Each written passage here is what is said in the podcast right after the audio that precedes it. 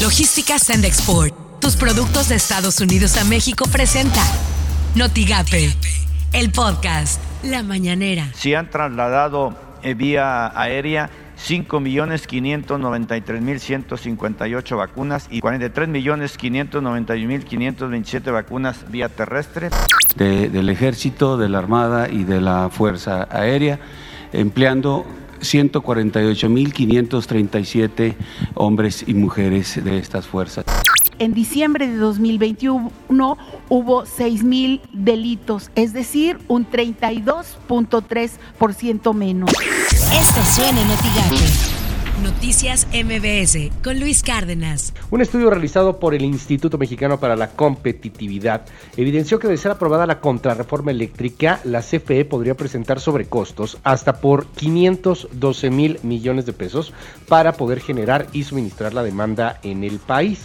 Por las mañanas, con Ciro Gómez Leiva. Ayer, de nueva cuenta, México registró la cifra más alta, volvió a romper récord de contagios en 24 horas. Se registraron 60.522.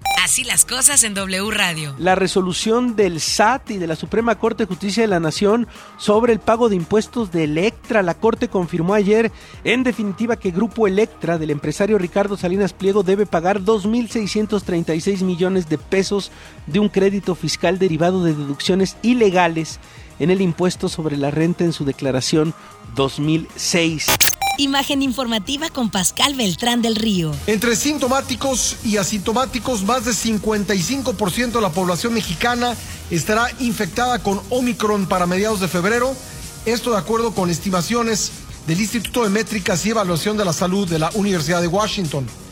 El instituto advirtió que los hospitales estarán bajo estrés, un estrés considerable debido al aumento de las admisiones y las ausencias de personal debido a que están dando positivo y tienen que ponerse en cuarentena. Estas son las portadas del día de hoy. Hoy Tamaulipas salió el decreto para regularizar autos chocolate en Tamaulipas y otros estados. La prensa MX anuncia gobernador cabeza de vaca nueva campaña de vacunación transfronteriza. El Bravo MX, Eugenio Hernández Flores consigue otro amparo, pero seguirá preso. Reforma, advierten en Estados Unidos revés a inversión en México. El Heraldo de México, México se mete al top 20 de Omicron. Excelsior, hay generadores de energía que hacen fraude, asegura la CFE. Notigape entrega protección civil regional, cobijas a municipios ante frente frío. Así lo dijo Pedro Beltrán Rodríguez, jefe del Departamento de Operaciones y Capacitación de Riesgos de Protección Civil Regional. Municipios tendrán la apertura de los albergues según vaya siendo la demanda de la ciudadanía. Por parte de la Coordinación General se han entregado insumos a los municipios de esta franja fronteriza que coste de colchonetas y cobijas para poder que ellos habiliten estos refugios temporales. Lo que tienes que saber de Twitter. Arroba Reforma Nacional. Por segundo día seguido, México registró un nuevo récord en los casos reportados de COVID-19. Arroba la expresión guion bajo. Omicron sigue imparable. 1.744 casos positivos se registran en Tamaulipas. Arroba Excelsior.